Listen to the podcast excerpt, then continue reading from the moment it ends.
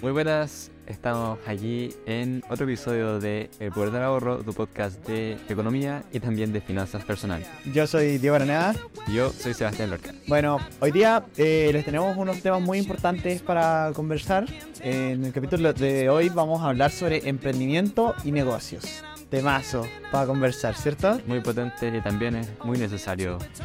Como también en el futuro, como ahora en esta sociedad actual, donde alrededor de como el 98-99% de las empresas y también de la mano de, ¿sabes? como digamos personas trabajan en empresas que son pymes y pymes que al final es proyecto y sueño de cada Sí, aparte después de la pandemia, no, durante y después de la pandemia, el alza de creación de pymes, negocios, emprendimientos, startups y todo lo que todo lo relacionado como incrementó en un nivel fenomenal que nunca se había visto algo así antes.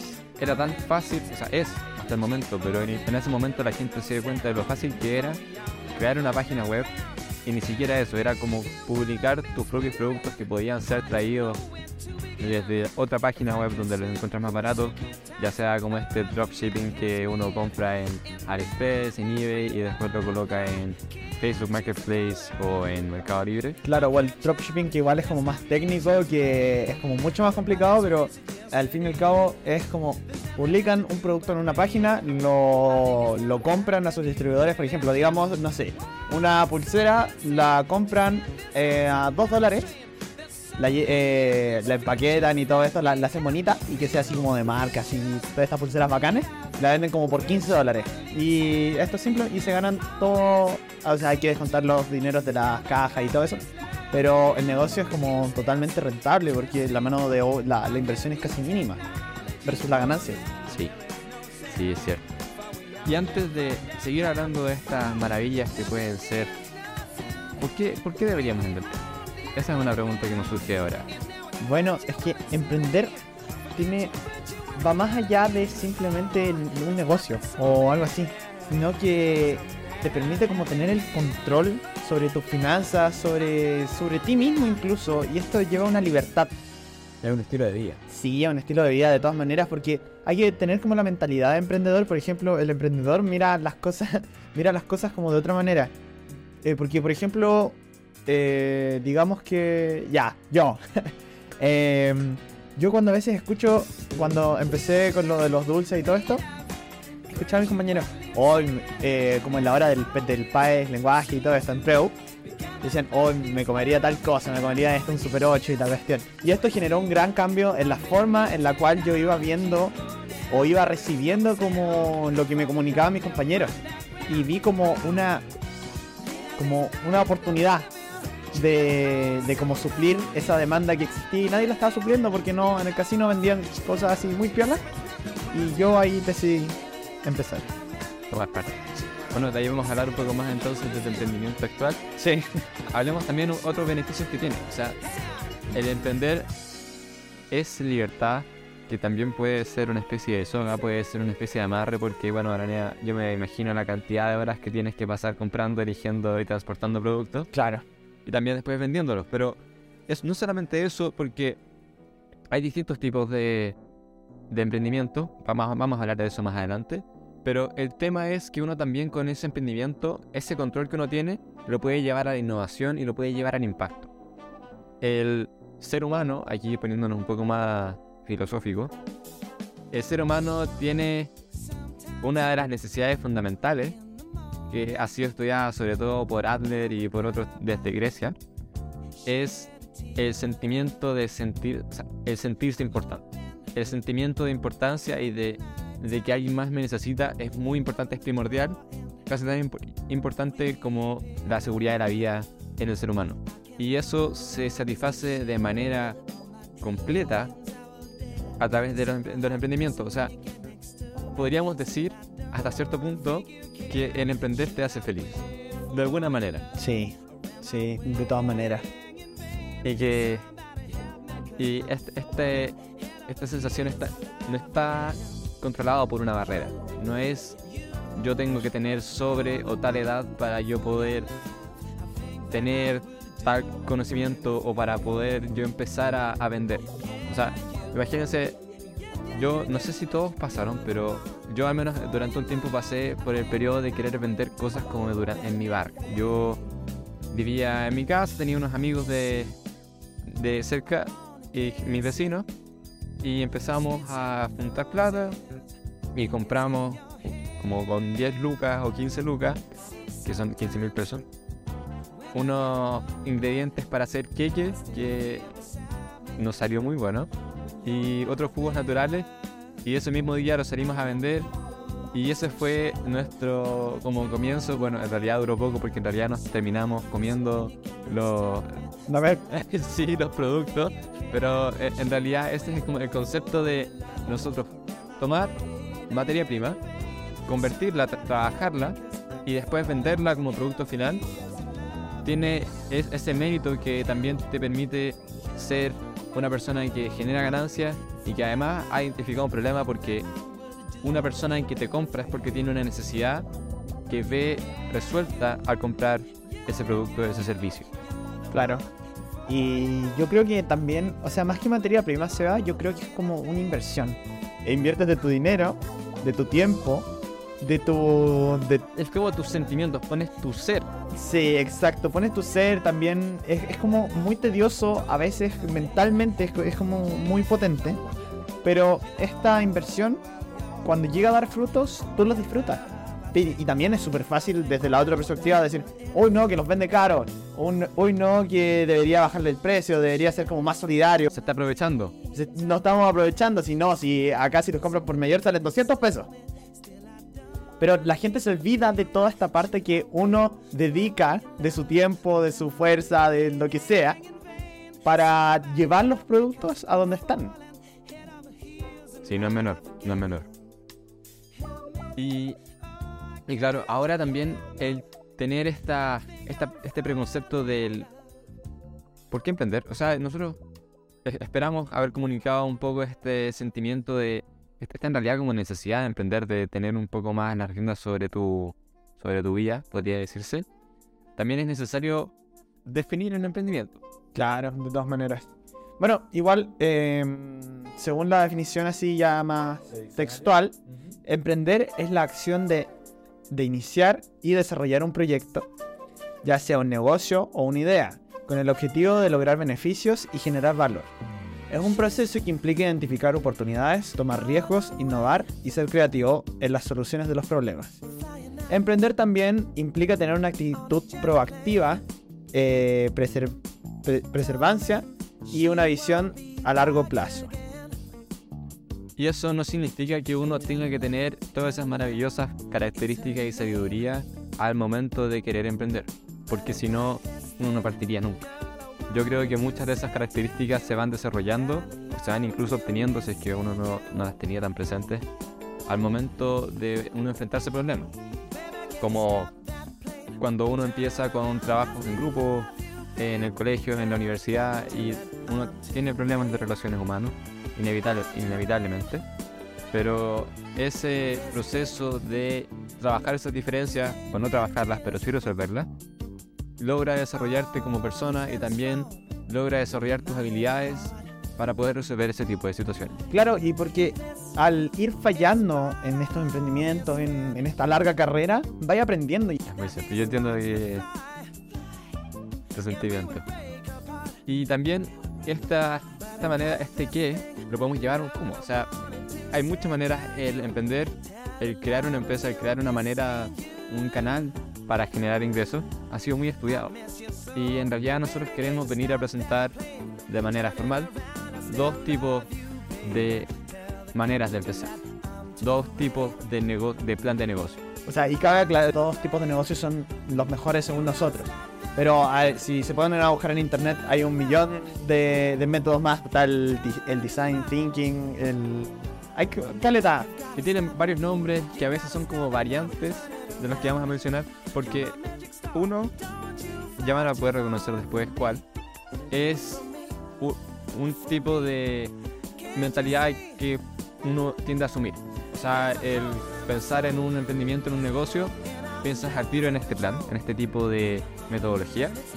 Y el otro fue en su tiempo una tormenta, fue un temblor, un cataclismo para lo que antes se consideraba como el paso a seguir para llegar al éxito. ¿Y de qué estamos hablando? Estamos hablando del plan de negocios tradicional y de eh, del Lean Startup. no, no hay otra manera de decirlo. Como vamos a empezar definiendo su, sus características. En primer lugar, pueden imaginarse el plan de negocios tradicional como este tipo de situaciones en las que hay una conferencia y hay una persona que está anotando muchos datos que son eh, importantes para el negocio. Entonces tiene primero el sumario ejecutivo, o en realidad resumen ejecutivo, que va hablando sobre las características de la empresa, los objetivos, va, va como muy a lo que podría llamarse un ensayo. Entonces, este tipo de planificación, esta, esta es la primera parte, van a ser alrededor de dos partes. Claro. Después de eso viene la descripción, viene el concepto, viene la estrategia, y que eso ya es como cinco páginas. Y es muy detallado, onda, eh, el plan es como muy formal Y completo. y completo. Y visto de distintas aristas también. Sí. Porque no solamente está, está como el resumen, está la descripción, está el concepto, está la estrategia, después viene el análisis de la industria y el análisis de mercado. claro, los estudios de mercado. Sí. que- Sí, y después vienen las previsiones financieras, vienen después la- los requerimientos y así se llega alrededor de, este- esto lo sacamos de internet, de un total de 30 a 50 páginas para este documento, para este como master plan. hablando profesionalmente, no a un nivel. O sea, un, a un nivel empresarial. Sí, y después podemos también hablar cómo se, se ocupan en realidad de manera más frecuente este tipo de eh, análisis y de planning. Claro. El siguiente es el Lean Startup. El Lean Startup trata sobre, primero, diseñar algo, tu producto a vender, tu servicio a vender, que tiene que tener una proposición de valor. O sea, qué valor le vas a entregar al cliente, al usuario. Y eso te va a permitir formar una especie de, digamos, paraguas que va a servir para construir el resto del paper, que en realidad tampoco va a ser tan largo, porque después vienen las eh, los recursos clave, las actividades clave, o sea, qué significará este negocio, qué significará tú tener que invertir tu tiempo en tal cosa, en fabricar o incluso también tener que comunicarte con distintas personas, que después de eso se deriva en lo que son los clientes, lo que son los canales de comunicación, lo que son también un poco más que nada los canales de ingreso. Y eso es todo. Entonces tenemos, por un lado, el tradicional, que son de 30 a 50 páginas. Y aquí puede ser difícil de aceptar, pero son 2 a 3 páginas para el Lean Startup. Claro, y también es una estrategia mucho más arriesgada. Sí. Y por eso, como decía antes, fue como muy, eh, muy controversial, sí, en, cuando, en la época en la cual Sí. se lanzó. Y aquí ta- también, Aronia, ¿qué se te ocurre que puede ser un... Una, ¿Cómo crees que una persona puede decidir tomar el plan tradicional en vez del Lean Startup? Es que según yo depende como mucho de la, de la manera de pensar de la persona. Porque es como invertir. Por ejemplo, están las inversiones pasivas, o sea, la- la- las de riesgo bajo y las riesgosas. Valga la redundancia. Sí. Entonces, em, al, al tener como el lean, el lean Business Plan, como lo veíamos, tú a veces como lanzáis un producto y esperas como la retroalimentación de tu comunidad simplemente y lo vais puliendo ma- eh, a medida que pasa el tiempo. En cambio, cuando estamos hablando del, tra- del traditional business, em, es como mucho más estructurado y va como al tiro a, a como el- una de las mejores fases del proyecto. Igual ahí van a, van a haber cambios a medida de que se lanza el mercado y todo esto, obviamente. Pero eh, va mucho más planificado. Sí. Y eso también tiene que ver con el capital inicial de inversión.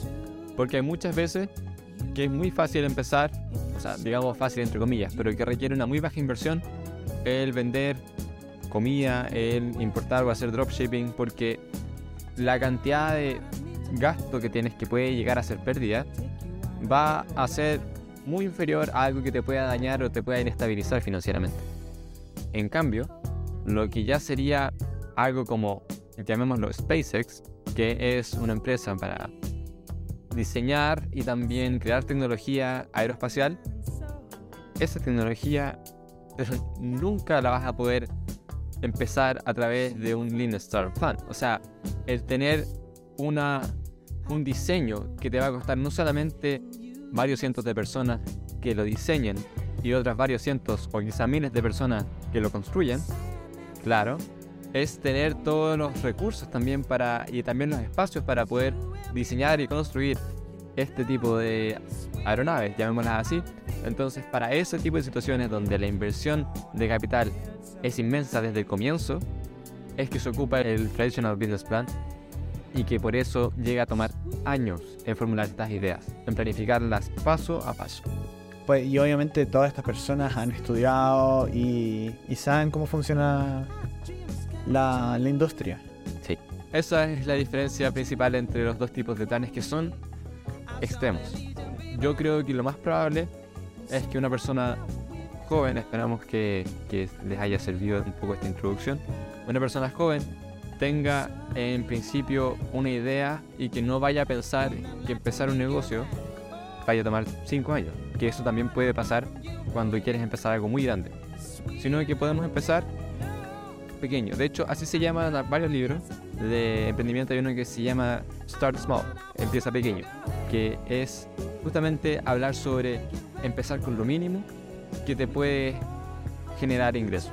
Y de ahí empiezas a trabajar los detalles, empiezas a trabajar quizá el margen, pero empieza con lo mínimo y que funcione y que le sirva a tu cliente. Claro, por ejemplo, empecé a vender de a poquito. No, no vaya a comprar así como... Industrial. Por ejemplo, si vas a empezar un negocio, lo, mismo, el mismo ejemplo de las pulseras. Por ejemplo, no vaya a comprar 2.500 pulseras a un container de pulseras si nunca has vendido pulseras antes. Tienes que vender poquitas, tal vez te salgan mucho más caras, te pueden salir como... Eh, ganas como la mitad de lo que tenías proyectado ganar, pero te sirve como para ver si el producto va a ser exitoso, para ver cómo funciona el mercado, dónde lo vendes, cómo lo vendes. Y claro que también es probar la teoría, porque muchas veces nosotros vamos a decir, bueno, perfecto, si el mercado es de 5.000 personas y yo sé que esas 5.000 personas necesitan una pulsera, si yo vendo pulseras voy a tener 5.000 clientes. Mentira. Aquí va a depender mucho y puede variar y pueden ser 200 clientes, pueden ser 5.000 clientes, pueden ser muchos más de lo que tú pensabas porque hay una necesidad y que va incrementando, que va creciendo como las mascarillas en pandemia. Uno nunca sabe. Todo depende del mercado, esa es como la, la, la, magia que tiene todo este, sí. este mundo. Sí. Y eso nos lleva ahora, por supuesto, a cómo empezamos. El primer paso. Em, yo creo que el primer paso así para dar tu... Para empezar en el, en el mundo del emprendimiento es como, primero, observar, ¿cierto? Observar, ver lo que venden, qué está en trend en TikTok, en qué, es lo que están usando los famosos y buscar, buscar, buscar, buscar, buscar, hasta que encuentres un producto que te acomode, que veas que hay, que puede, que varias gente lo, lo esté buscando, porque lo que uno hace cuando vende algo es cubrir una necesidad. Lo, que, lo primero que tenemos que hacer es buscar las necesidades de las personas. Claro, porque yo también he escuchado a gente que se le ocurre una solución brillante, pero no existe el problema. Exacto. Exacto. Sí, de todas maneras. O también ha pasado que hay soluciones brillantes, pero no están, no está como la época preparada para esas soluciones brillantes. Y eso también nos lleva también al evaluar la, viabilidad, que también tiene que ver, ¿soy yo la persona indicada que tiene los recursos y las capacidades para poder hacerlo? O sea, yo no creo que una persona que sea en realidad muy poco versada en las artes tenga la oportunidad como de empezar un emprendimiento que sea exitoso desde un principio, porque hay personas que son muy dedicadas y que empezaron a dibujar, empezaron a, a ser creativas desde muy pequeños. Y esa persona es posible, es completamente posible y de hecho recomendable que vayan a, lograr eh, vender dibujos o vender, por ejemplo, poleras con diseños personalizados desde el principio. Porque claro, tienen esa práctica que ya les da una habilidad por sobre el resto que les da ese valor. Pero una persona que no tiene esas habilidades desde un principio también tiene que evaluar cuánto tiempo le llevará de, manera personal el llegar a este, hasta ese punto y eso uno lo conoce como viabilidad. Claro, y también es que voy a lo mismo que decís tú, que eh, puedo tener un producto bacán que sea así, que solucione el tremendo problema y que no y que la gente no lo compre. Porque tal vez no es necesario, soluciona un problema que no es necesario solucionar. Simple. Y a la hora de escoger el producto y buscar las necesidades, uno tiene que ser ahí bien cauteloso, tiene que tener como una vista amplia de lo que existe y también el, y, el, y cómo lo puede recibir el público. Por eso retomamos el punto, al primer punto, que es como ir probando de a poco. Onda, compráis pocas unidades del producto, te van a salir más caras obviamente, pero ahí tienes una muestra así eh, del recibimiento del producto. Sí. Ahora que me acordé, es muy curioso porque yo estoy en primer año de ingeniería y hay un ramo que se llama Desafíos de la Ingeniería. Y tenemos que primero recolectar información, recopilar información primero de escritorio, que es muy bien explorar los trends que pueden haber de distintas industrias, distintos sectores. Y después de eso tenemos que salir a terreno, digamos salir a terreno, pero en realidad es como ir a, a la feria o depende de qué tipo de industria te quieras pasar. Pero llamémosle salir a terreno y tener que investigar, hacer un par de entrevistas para verificar esa información que te dicen los datos que en realidad puede que no se apliquen justamente, en nuestro caso, a Santiago de Chile.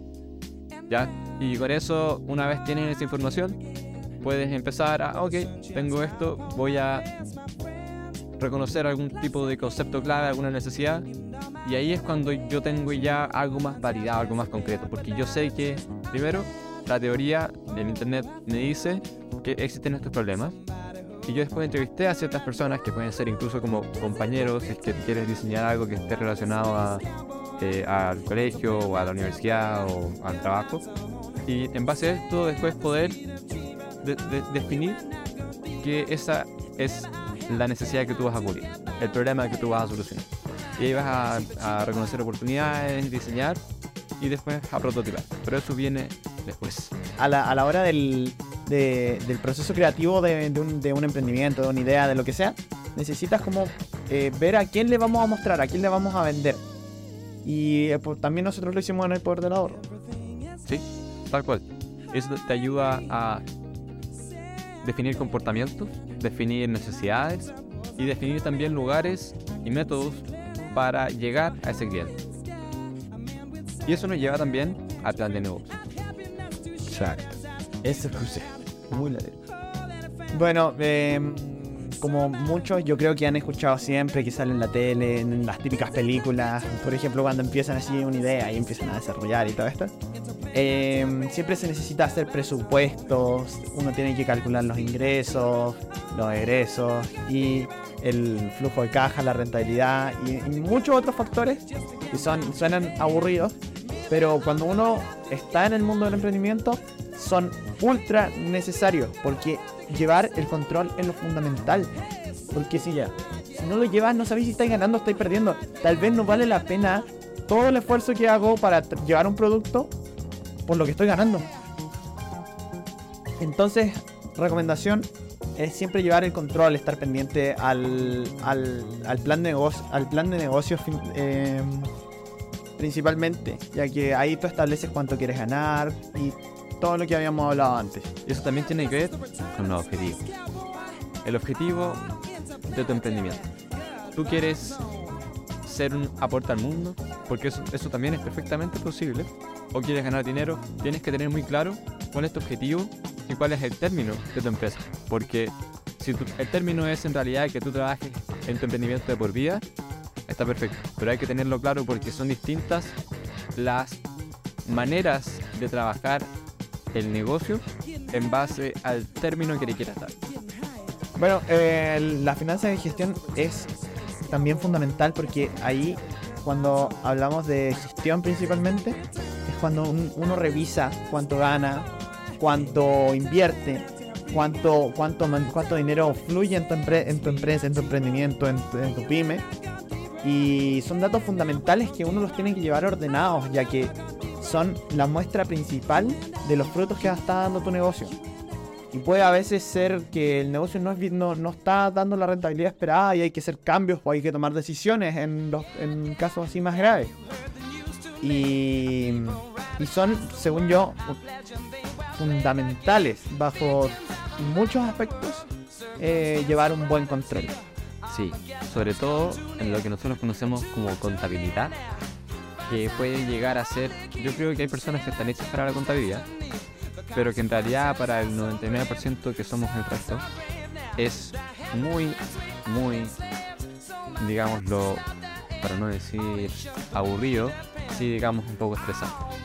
El tener que mantener, porque hay distintos tipos de maneras de mantener el flujo. El flujo de una empresa generalmente consta de tres tipos de, llamémoslo, tablas de conteo. El primero, que es la tabla de balance, que habla sobre qué, qué movimientos se hicieron en tu empresa durante el mes, el trimestre, el semestre, el año. Generalmente se hace en ese se hace semestral y anual. O bueno, incluso algunas veces que tienen mucho flujo en realidad lo hacen de manera mensual. Está el cash flow, que es la es como una especie de manera de decir esta es transacción 1, transacción 2, transacción 3 y te sirve para saber cuánto dinero tienes actualmente Y también llevar un seguimiento. o seguir. Eso tiene más que ver con la tercera tabla, que es la tabla de ganancias. En la tabla de ganancias, porque en una empresa no es como, ah, yo tengo, voy a comprar 10, habíamos dicho pulseras, y esas las voy a recibir inmediatamente. Eso no pasa. A no ser que compres nacional y las vayas a buscar de manera física. Pero en general lo que uno, lo que uno hace es comprar quizá al extranjero o quizá en algún momento que tenga que fabricar y, y esperar. Entonces tú pagas, digamos, 30 mil pesos y esa plata desaparece hasta que llegan de forma física los bienes. Entonces ese tiempo quedas tú con débito que no vas a poder ocupar. O sea, tú tienes 30 mil pesos en pulseras, pero esas pulseras todavía no están en tus manos. Entonces por eso hay distintos tipos de dinero que tú estás manejando. Está el inventario, está lo que tú tienes está lo que te deben. Esas son las tres maneras, son los tres tipos de dinero que tú tienes. Y eso lo tienes que manejar súper, súper bien. Y por eso es que tienes tres tipos de tablas. Las. Yo creo que las tres son igual de importantes, son fundamentales para un negocio. O sea, mm, em, como está definida debe ser según algún autor o algo así, ¿no? Sí. Ya, pero esas se encuentran en todas partes. Al fin y al cabo, todos los toda persona que te hable de algún negocio te va a mencionar esos temas sí o sí. Sí. Y está en Latero, llamémoslo Latero, que la, hay distintos programas que son para justamente contar, para la contabilidad. Y uno de ellos, así como para llevarlo más a la realidad, que nosotros recomendamos, primero está Excel, que es sinceramente la opción más básica que hay y que también es, bien útil porque funciona, pero tienes que hacerlo todo manual. Cuando ya tomas un paso más adelante, puedes irte a Xero, eh, o sea, como XRO, o te puedes ir a QuickBooks. Y con eso es como que te ayudan a mantener una... También hay otra que ocupa mi papá harto en su PEA, que se llama ClickView, que igual son visualizadores de datos que son en línea, pero están a la vez conectados con lecturas de inventario, proyecciones y todo esto. Ah, perfecto. También como Udu. Odoo. Ahora viene la parte de gestión de personal y liderazgo. Y al uno encabezar un proyecto de emprendimiento, tú tienes que tener la visión, si vas a tener gente trabajando, de que tú eres como el líder, por algo empezaste esto, tienes que tener tus objetivos claros, como lo mencionábamos hace poquito. Esto, según yo, también es fundamental, ya que la gente ahí simplemente va a trabajar a veces por un sueldo nomás. Nada más que eso no me interesa mucho. Lo justo y necesario. Pero tú eres el que realmente tiene como todo el peso Y el riesgo. de que no nos chuntamos a ver. eh, De hecho, si, si no si no logramos nuestro objetivo, pues eh, podemos ir a la bancarrota o algo así. Entonces hay que tener una postura de líder, de relaciones con las personas, porque tú también te tienes que, te tienes que tener relaciones con tu proveedor, con tus clientes, con tus empleados y llevar como sobrevivir como en este ecosistema, Sí, que es bastante complejo. Sí. Eh, re- requiere mucho de paciencia, de habilidades comunicacionales, porque es difícil. Sí, de actitud principalmente también. Y bueno, aquí viene la parte que es más difícil. Que a, ve- a veces uno puede pensar que empezar es lo más difícil, pero en realidad el mantenerse, el mantenerse y crecer, es el paso que eh, finalmente el tiempo te, te tira para abajo. Entonces, Claro, ¿cuán- ¿cuántos emprendimientos que fueron famosos en algún tiempo fueron desapareciendo porque pasaron de moda y no se reinventaron? Reinventarse es una palabra muy común que suena en todas partes, así que la vamos a ocupar harta. Y es como el qué tengo que hacer yo para sobrevivir a un mundo cambiante. Que cambia a cada rato, que cambian las, que cambian las trends las, eh, por semana en TikTok. Que hay como productos que están de moda y a la semana son todos distintos. Es, todo ese cambio que uno también tiene que ir viendo, en- también sobre todo en cuanto a generaciones. Está la generación que puede ser desde los 30 a 40 años, si llevamos a eso una generación, mientras que también están los millennials que están entre los llamamos, ya 25, 20, por ahí, no, diríamos como 25, 30 años, que también son una generación completamente distinta, que nació con tecnología al alcance de la mano, y que decir ya de la generación Z, que también es, es mucho más dependiente de la tecnología. Entonces todos esos cambios, Igual, ahora que haciendo como una alto mirada, en nuestro podcast siempre terminamos como hablando del humano en sí.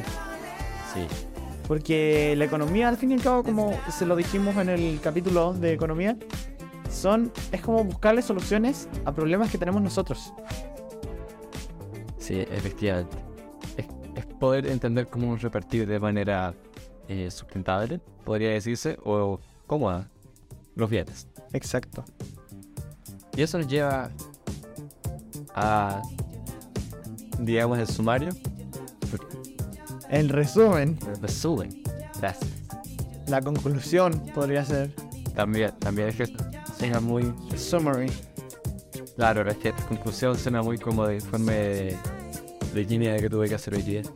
O sea, la- y, y bueno, es eso más que nada, podríamos poner en contexto en este resumen. En primer lugar, Eh, bueno, el primer lugar fue el Golden Circle que nosotros le- eh, que llamamos, que primero hablamos del por qué emprender, la definición de emprender y cómo emprender. Nuestro- los dos tipos de, de- de vías de emprendimiento que nosotros les, les- les planteamos. recuerda, 50 páginas, tradicional, 12 páginas, Lean Startup. Y después les, fuimos, les dimos un paso a paso a grandes rasgos. Por ejemplo, en sum- eh, resumámoslo en tres grandes tópicos. Primero fue la identificación de oportunidades de negocio.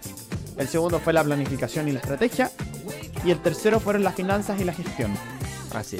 Y dando un paso más concreto a cada una, digamos que el- la identificación es hacer como una investigación, buscar por internet, hacer un par de entrevistas, Ver lo que quiere la gente, básicamente. diseñar una solución que tú veas que le entregue un valor, o sea, que la gente lo necesite. Y después de eso ya viene la parte que es más como del, del lado de la empresa. Exacto, como la, la- la- eh, los objetivos de la empresa, la misión, qué es lo que quiero, qué, y todo lo que les mencionamos antes. Claro, la marca. Y también podríamos decir, uno crea la idea y después le puede poner nombre. Generalmente también le pone un logo, que también eso toma más tiempo de lo que es necesario. Siempre es mejor ir por lo simple. Nunca pasa, pero es mejor ir por lo simple. Y después de eso es tener esa llegada. También se ocupa, para poder llegar y hacer las ventas, se ocupa algo que se llama CRM, CRM, que significa es un servicio de, digamos, manejo de relación con el cliente. Y con este tipo de software, porque es un software, tú puedes planificar de mucho mejor manera tus ventas. Porque los clientes, a pesar de lo que uno pueda pensar en un principio, los clientes no vienen a ti a comprar. Tú vas a vender. Entonces, el empezar, por, por ejemplo, con Instagram, em- empezar enviando mensajes, empezar pagando publicidad, es la manera de llegar al cliente. Y de hecho, todas estas páginas tienen como ya nos conocen a todos nosotros, qué es lo que nos gusta, a qué le damos like, a qué no le damos like. Y por ejemplo, nosotros cuando ponemos algún ad en la página de Instagram, eh, nos aparece a qué público les queremos, les queremos eh, mandar este, este ad. Por ejemplo, uno selecciona la edad, selecciona los tópicos de interés, los hashtags que a veces le dan like. Y es como todo está como pauteado según al público que queremos llegar. Y esto pues, está en todas partes, partiendo en los supermercados. Los supermercados, ¿sabéis cómo funcionan, Seba? ¿No? funcionan eh, los típicos puntos Jumbo o, o ingresa tu root en, en el club líder. Esto simplemente es como para llevar seguimiento de tu compra eh, mensual. Todo esto, lo, lo digo porque me han contado y gente que ha trabajado ahí. Ya, perfecto. Teníamos. Y es totalmente real. Y, y así van viendo las empresas qué pasa, por qué eh, esta gente dejó de, de consumir tal producto. Ahora ha pasado algo con la marca y qué onda. Y, eh, pero a lo que voy es que toda- to- todas las empresas llevan cierto seguimiento de sus propios clientes. Eso. Sí. Y eso nos lleva después a la parte financiera, porque después de que tú compras y tú vendes, tienes que tener claro qué entró y qué salió.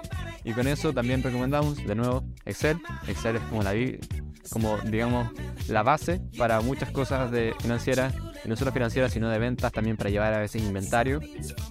Y si no, empezar con QuickBooks, con Cero, eh, que son también buenas alternativas, son pagadas, pero pa- lo valen, digámoslo así. ¿Y en- y a grandes rasgos eso es emprendimiento.